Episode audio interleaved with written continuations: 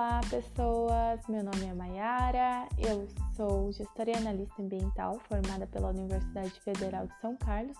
Atualmente sou mestranda na UFSCar de Sorocaba, trabalhando com metais potencialmente tóxicos em corpos hídricos.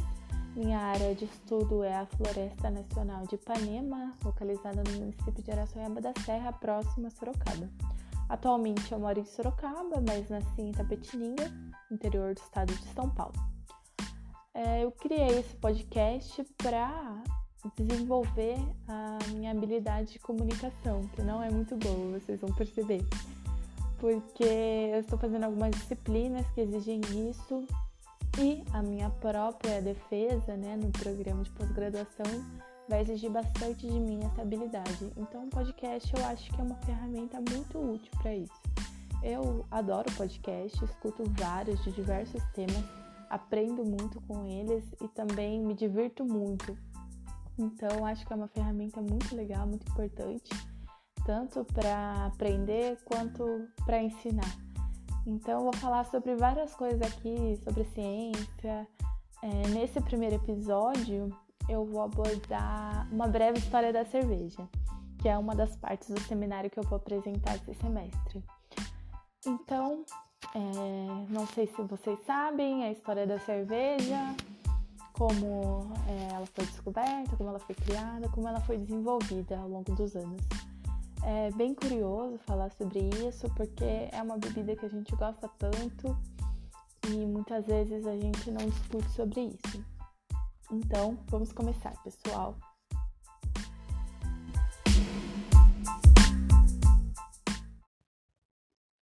Existem diversas especulações sobre a origem da cerveja, mas não se sabe ao certo como e onde foi produzida a primeira cerveja.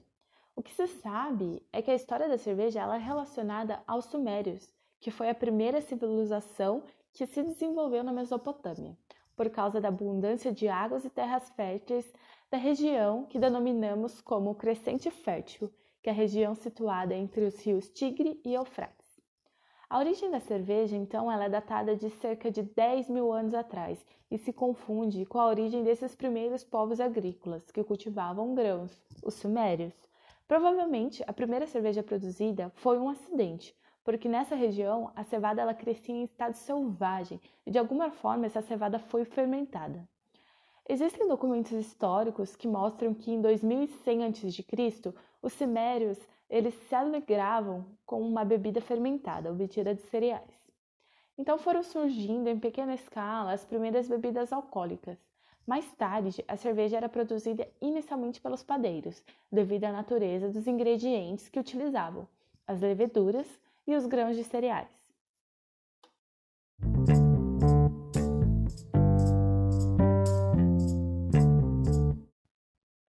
Na Suméria, cerca de 40% da produção dos cereais destinavam-se às cervejarias, que eram chamadas casas de cerveja. Os egípcios logo aprenderam a arte de fabricar cerveja e carregaram a tradição no milênio seguinte, agregando líquido à sua dieta diária. Os responsáveis pela produção de cerveja nessas casas de cerveja eram as mulheres, isso mesmo, Naqueles tempos, as tarefas dos homens eram destinadas a caçar animais e lutar em guerras. Assim, as mulheres faziam pão, cerveja e cuidavam da prole.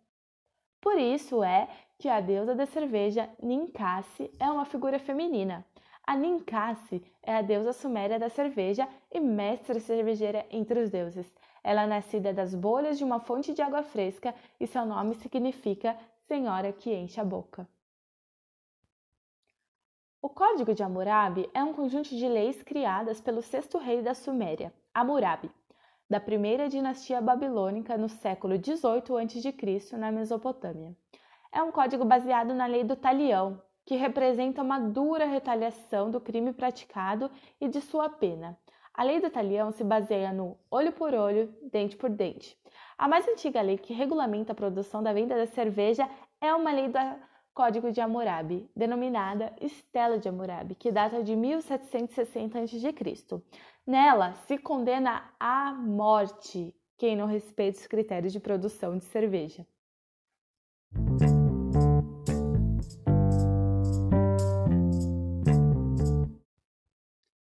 Essa lei incluía várias leis de comercialização, fabricação e consumo da cerveja, relacionando direitos e deveres dos clientes das tabernas.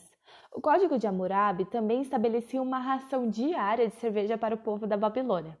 Eram destinados 2 litros para os trabalhadores, 3 litros para os funcionários públicos e 5 para os administradores e o sumo sacerdote.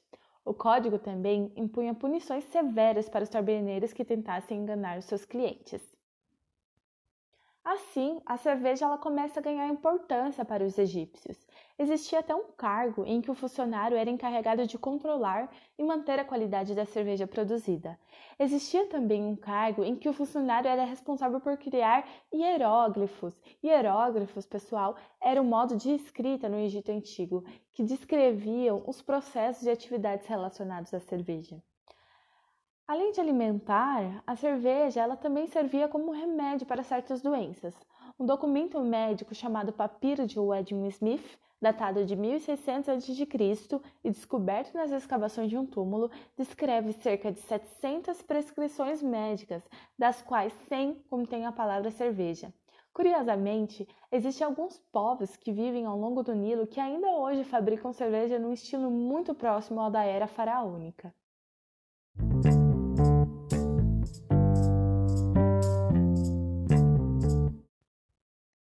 Na Idade Média, vários mosteiros fabricavam cerveja, empregando diversas ervas para aromatizá-la, como mírica, rosmarinho, louro, sálvia, gengibre e o lúpulo, que é utilizado até hoje e introduzido no processo de fabricação da cerveja entre os anos 700 e 800. Então, o uso do lúpulo para dar o gosto amargo da cerveja e para preservá-la é atribuída aos monges do mosteiro de San Galo, na Suíça. Os monges, por serem os únicos que reproduziam os manuscritos da época, puderam conservar e aperfeiçoar a técnica de fabricação da cerveja. A primeira lei da cerveja, denominada foi uma lei promulgada pelo Duque Guilherme IV da Baviera em 23 de abril de 1516. A Lei da Pureza da Cerveja instituiu que a cerveja deveria ser fabricada apenas com os ingredientes água, malte de cevada e lúpulo. A levedura de cerveja não era conhecida na época. Devido à regulamentação europeia, outros ingredientes são autorizados nas cervejas alemãs, mas a maioria dos cervejeiros alemães continuam a seguir as prescrições do consideradas garantia de qualidade. Isso acontece principalmente nas marcas vendidas em território alemão.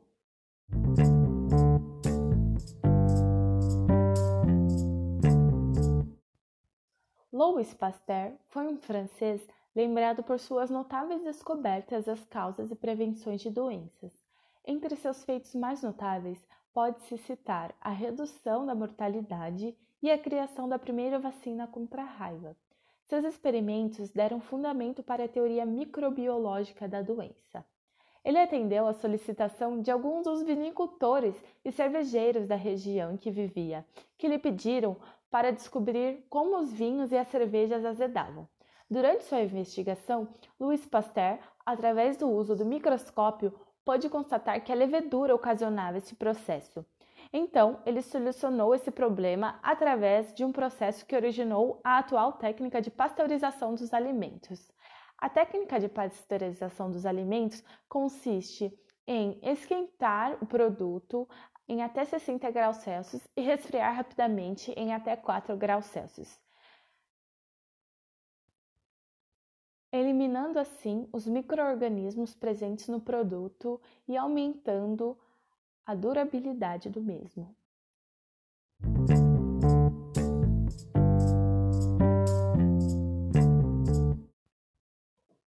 A cerveja Pilsen foi criada pelo cervejeiro da Baviera Joseph Groh. Pilsener é um tipo de cerveja de baixa fermentação, fabricada com maltes especiais e produzido na cidade de Pilsen, situada na região da Boêmia, a atual República Tcheca. Ela é chamada Pilsner, Pils ou Pilsen, conforme a língua do país onde é produzida. Foi fabricada inicialmente em 1842 e é o estilo original que definiu as cervejas límpidas e de cor clara. A história das primeiras cervejarias no Brasil começa com a chegada de Maurício de Nassau ao Recife em 1637. Junto com Nassau veio o cervejeiro Dirk Dix, com uma planta de cervejaria e os componentes para serem montados. A cervejaria foi montada então a partir de outubro de 1640 na residência chamada La Fontaine. A ampliação da venda da cerveja no Brasil ocorreu a partir de 1808, com a chegada da família real portuguesa. Consta que o rei consumia muito a bebida. Até o segundo reinado, em 1840, os anúncios comerciais nos jornais referiam-se exclusivamente à venda de cerveja, nunca à produção. As primeiras fábricas produziam cerveja sem marca alguma e geralmente vendiam em barris para os depósitos, comércio que nem sempre era só de cerveja, onde era vendida de várias formas, às vezes engarrafadas e com rótulos próprios.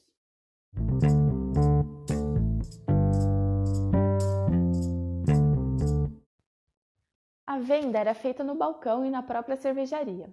Convites eram espalhados pelos proprietários em bares próximos e festas eram realizadas dentro das cervejarias. As entregas eram feitas por carroças ao comércio dos bairros próximos.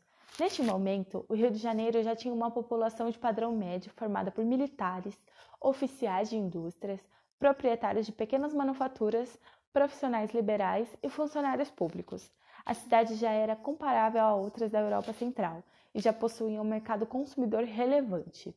Então, o consumo foi crescendo gradualmente e em 1836 surgiu a primeira notícia sobre a fabricação da cerveja no Brasil. Esse anúncio, publicado no Jornal do Comércio do Rio de Janeiro, dizia o seguinte: na rua Mata Cavalos, número 90, e Rua Direita, número 86, da Cervejaria Brasileira, vende-se cerveja, bebida acolhida favoravelmente e muito procurada. Essa saudável bebida reúne a barateza e um sabor agradável e a propriedade de conservar-se por muito tempo. A cerveja marca Barbante, ou então a cerveja de cordão como conhecida na região Nordeste, foi a denominação genérica dada às primeiras cervejas brasileiras, que, com sua fabricação rudimentar, tinham um grau muito alto de fermentação, que mesmo depois de engarrafadas produziam uma enorme quantidade de gás carbônico, criando grande pressão. Então a rolha era amarrada com barbante para impedir que ela saltasse da garrafa.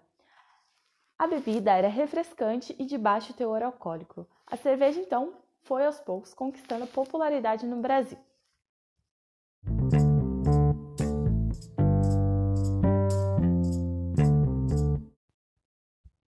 Partir de 1836, começaram a nascer no Brasil, então, marcas de grande sucesso empresarial que são conhecidas até hoje, como Antártica, Ibrama, Boêmia, entre outras. Em 1999, a Companhia de Bebidas das Américas, a conhecida Ambev, foi fundada. É uma empresa de capital aberto, produtora de bens de consumo do Brasil. Segundo dados da consultoria economática, a Ambev é a maior empresa da América Latina com um valor de mercado de 120 bilhões de dólares, à frente da Ecopetrol e Petrobras. Ela nasceu da fusão entre a Antártica e Brahma. O Brasil é o terceiro maior produtor de cerveja do mundo. O setor, ainda em constante crescimento, está diretamente ligado ao desenvolvimento do país, representando 1,6% do PIB nacional, sendo responsável por 2,7 milhões de empregos. Porém, uma indústria como essa, em grande escala, ela traz alguns impactos para o meio ambiente.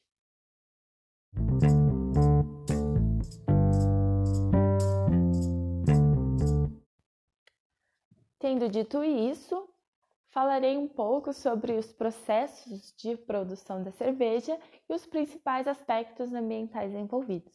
Lembrando que a ISO 14001 define aspectos ambientais como elementos das atividades, produtos ou serviços de uma organização. Elas podem interagir com o meio ambiente, causando ou podendo causar impactos ambientais, positivos ou negativos. Então, a cerveja ela é obtida pela fermentação da cevada, que consiste na conversão dos açúcares presentes no grão da cevada em álcool.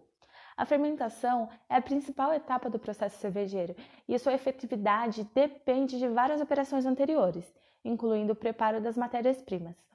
Após a fermentação, são realizadas etapas de tratamento da cerveja para conferir as características organolépticas, ou seja, sabor, odor, textura, enfim, desejadas ao produto final.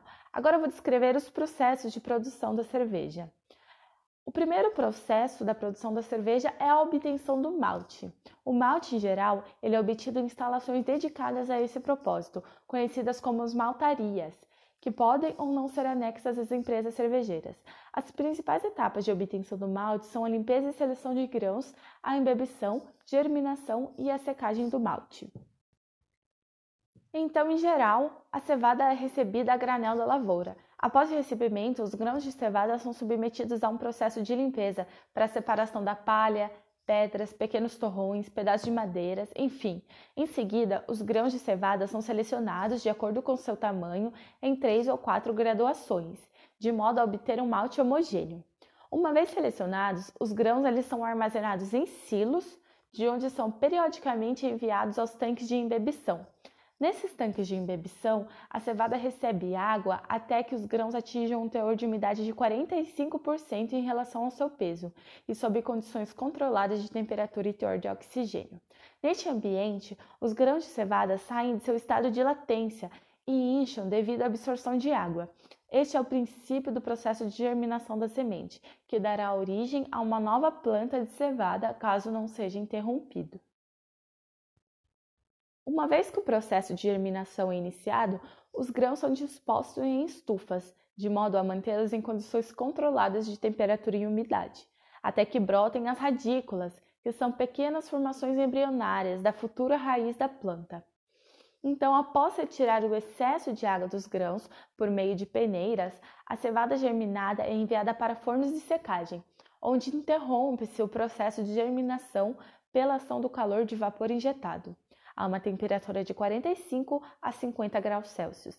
Numa segunda fase, ainda nos fornos de secagem, é promovida a caramelização dos grãos, transformando eles no malte. Essa etapa, conhecida pelo nome de cura, ocorre em temperaturas de 80 a 120 graus Celsius, sendo que o malte resultante possui umidade remanescente em torno de 4 ou 5%.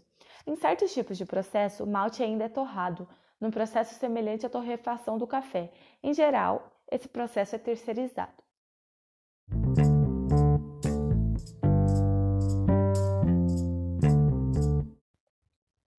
A segunda etapa é o preparo do mosto. Então, após obter o malte, conforme descrito anteriormente, ou que é mais comum no Brasil, após adquiri-lo de uma maltaria, a cervejaria dá início ao processo de produção da cerveja propriamente dito, onde a primeira etapa consiste em obter o mosto. Então, o que, que é o mosto? Né? O mosto pode ser definido como uma solução aquosa de açúcares que serão os alimentos para as bactérias que realizam a fermentação, dando origem ao álcool. O preparo do mosto ele consiste em cozinhar o malte com os devidos cuidados. Inclui etapas de preparo, como a moagem do malte, maceração, separação do mosto e sua filtração. O cozimento em si e etapas de condicionamento posteriores, como a clarificação e o resfriamento. A solução livre de impurezas e rica em açúcares resultante desse processo é então enviada para a fermentação. Uma vez tendo sido preparado o mosto e este tendo sido clarificado e resfriado, pode-se dar início à fermentação, que é o processo central da indústria cervejeira. A fermentação do mosto é dividida em duas etapas, numa primeira etapa, denominada aeróbica, as leveduras se reproduzem, aumentando sua quantidade de duas a seis vezes. Em seguida, inicia a fase anaeróbica, onde as leveduras realizam a fermentação propriamente dita, convertendo os açúcares presentes no mosto em CO2 e álcool. O processo de fermentação dura de 6 a 9 dias, ao final dos quais obtém-se, além do mosto fermentado, uma grande quantidade de CO2 que após ser purificado é enviado para a etapa de carbonatação da cerveja. De modo a garantir um bom andamento do processo de fermentação, é necessário que a temperatura se mantenha constante, em valores entre 8 e 15 graus Celsius, dependendo de vários fatores. Para isso, no entanto, é necessário que as dornas de fermentação sejam resfriadas, uma vez que a fermentação é um processo exotérmico, ou seja, que gera calor. E nessa etapa há uma demanda muito grande de água. Ao final da fermentação, obtém-se também um excesso de levedos, já que estes se multiplicam durante o processo. Este levedo, então, levado para tratamento e estocagem, sendo uma parte reutilizada em novas bateladas de fermentação e parte vendido para a indústria de alimentos.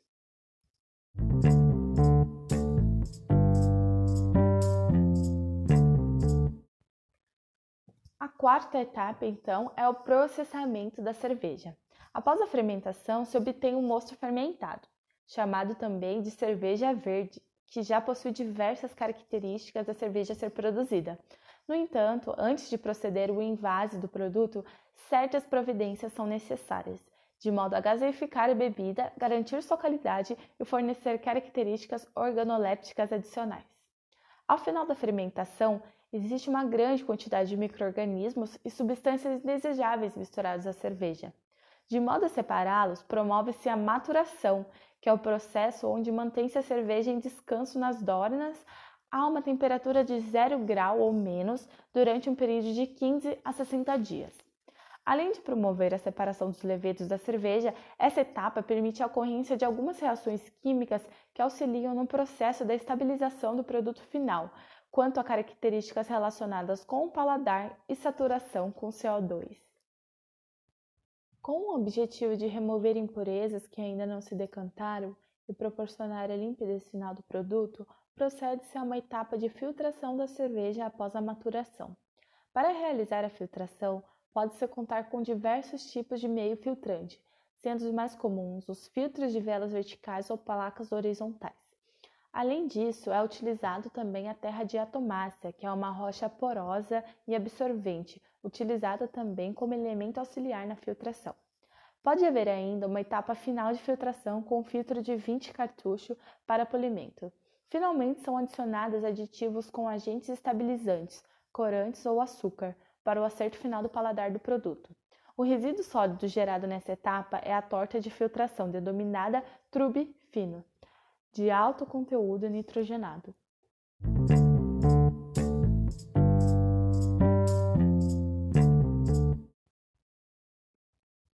O teor de CO2 existente na cerveja ao final do processo não é suficiente para atender às necessidades do produto. Dessa forma, é realizada uma etapa de carbonatação da mesma, por meio da injeção do gás carbônico gerado na etapa de fermentação. Além disso, eventualmente é injetado gás nitrogênio, com o intuito de favorecer características de formação de espuma. Em algumas empresas, esse processo é realizado em conjunto com a filtração. Após a carbonatação, a cerveja pronta é enviada para dornas específicas denominadas adegas de pressão, e os recipientes onde a bebida é emitida sob condições controladas de pressão e temperatura, de modo a garantir o sabor e o teor de CO2 até o invase. Uma vez concluída a produção da cerveja, essa deve ser devidamente envasada. Nesse processo, deve-se ter grande cuidado com possíveis fontes de contaminação, perda de gás e contato da cerveja com oxigênio. Tais ocorrências podem comprometer a qualidade do produto. Em geral, um invase é a unidade com maior contingente de funcionários, equipamento de maior complexidade mecânica e maior índice de manutenção, onde podem ocorrer as maiores perdas por acidentes e má operação, como regulagem inadequada de máquinas, quebra de garrafas, enfim. O invase é a fase final do processo de produção, sendo composto por diversas operações relacionadas ao enchimento dos vasilhames, cujos mais comuns atualmente são as garrafas, os vasilhames de alumínio e barris para o chopp.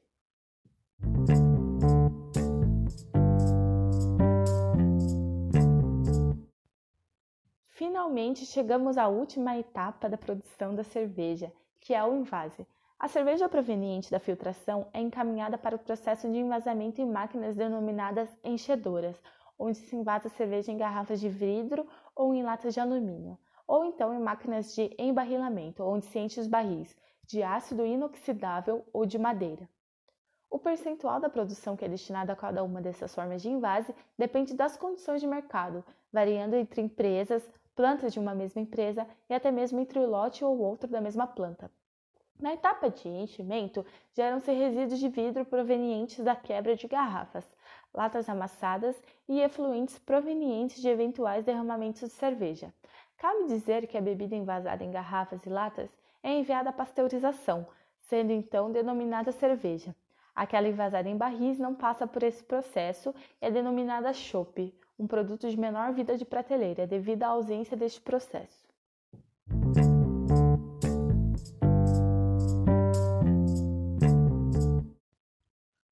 Após o invase e a pasteurização, segue-se a rotulagem das garrafas e a embalagem para transporte, que inclui um encaixotamento e envolvimento em filme plástico. Portanto, podemos concluir que, em relação ao consumo de recursos naturais, o setor cervejeiro caracteriza-se como consumidor de grande quantidade de água, que, em geral, deve ser de excelente qualidade.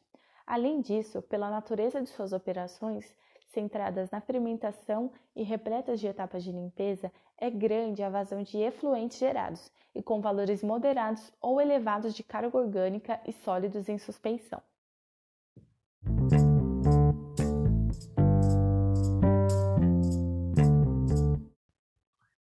Desta forma, pode-se dizer que os principais pontos de atenção em relação aos impactos ambientais do setor cervejeiro são oriundos dessas características, como a geração de resíduos sólidos de etapas de filtração antes e depois da fermentação, odores da estação de tratamento de efluentes, a geração de efluentes dos sistemas de refrigeração e também ao uso de matéria-prima.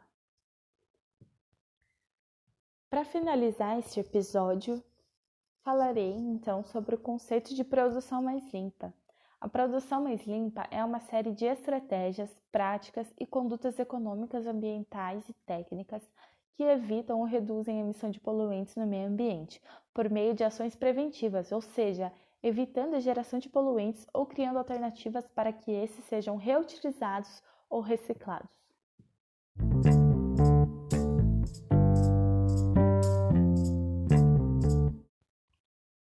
Neste contexto, abordarei aspectos atuais da indústria cervejeira. Em um artigo de Lima e Walter de 2017, eles destacam as práticas de produção mais limpa desenvolvidas pela uma empresa cervejeira chamada Alfa, um nome fictício, é claro. Um dos problemas dessa indústria era o desperdício de água no processo de fabricação. A prática ambiental a ser realizada era a redução da quantidade de água utilizada por cada litro de cerveja. A prática de produção mais limpa, então, foi a redução na fonte. Os benefícios gerados por essa prática foi o aumento da capacidade produtiva e a redução do uso da água. Em relação à produção de energia, havia um grande desperdício de energia nessa empresa. E a prática de produção mais limpa implementada foi a redução na fonte também. E os benefícios trazidos para a empresa foi a utilização eficiente do gás natural e a minimização do consumo de energia.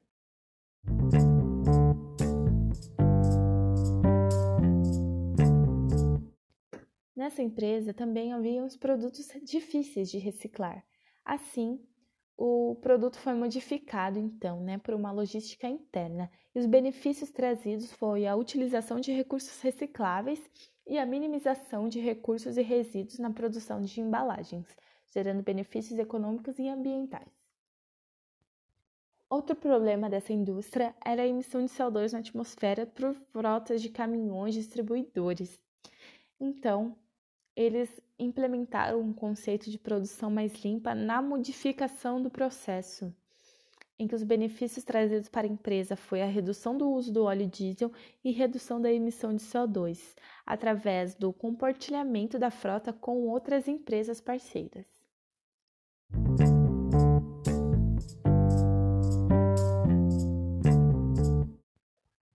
E finalmente, o último problema destacado nesse artigo dessa empresa foi o vazamento de terra infusória e outras substâncias, como álcool, óleo, soda cáustica e etanol. A prática ambiental implementada então foi a utilização de medidores de vazão e válvulas de controle de equipamentos. O conceito de produção mais limpa aplicado a esse processo foi a modificação de tecnologia. E os benefícios trazidos foi a diminuição da dispersão de substâncias e a prevenção da poluição repentina. Então, esse episódio chega ao fim e o que eu quis passar para vocês foi uma breve história da cerveja, né? Como que ela foi produzida, como que ela foi desenvolvida, como ela é produzida dentro da indústria, o que é utilizado, o que é consumido, o que é gerado de efluente, e eu falei também um pouco sobre o conceito de produção mais limpa, que é muito importante para a empresa e para o meio ambiente. Quem sabe eu continue fazendo isso e quem sabe em um próximo episódio eu fale mais sobre o conceito de produção mais limpa e dê mais alguns detalhes sobre isso. Mas por enquanto é isso, eu espero que vocês tenham gostado e até a próxima.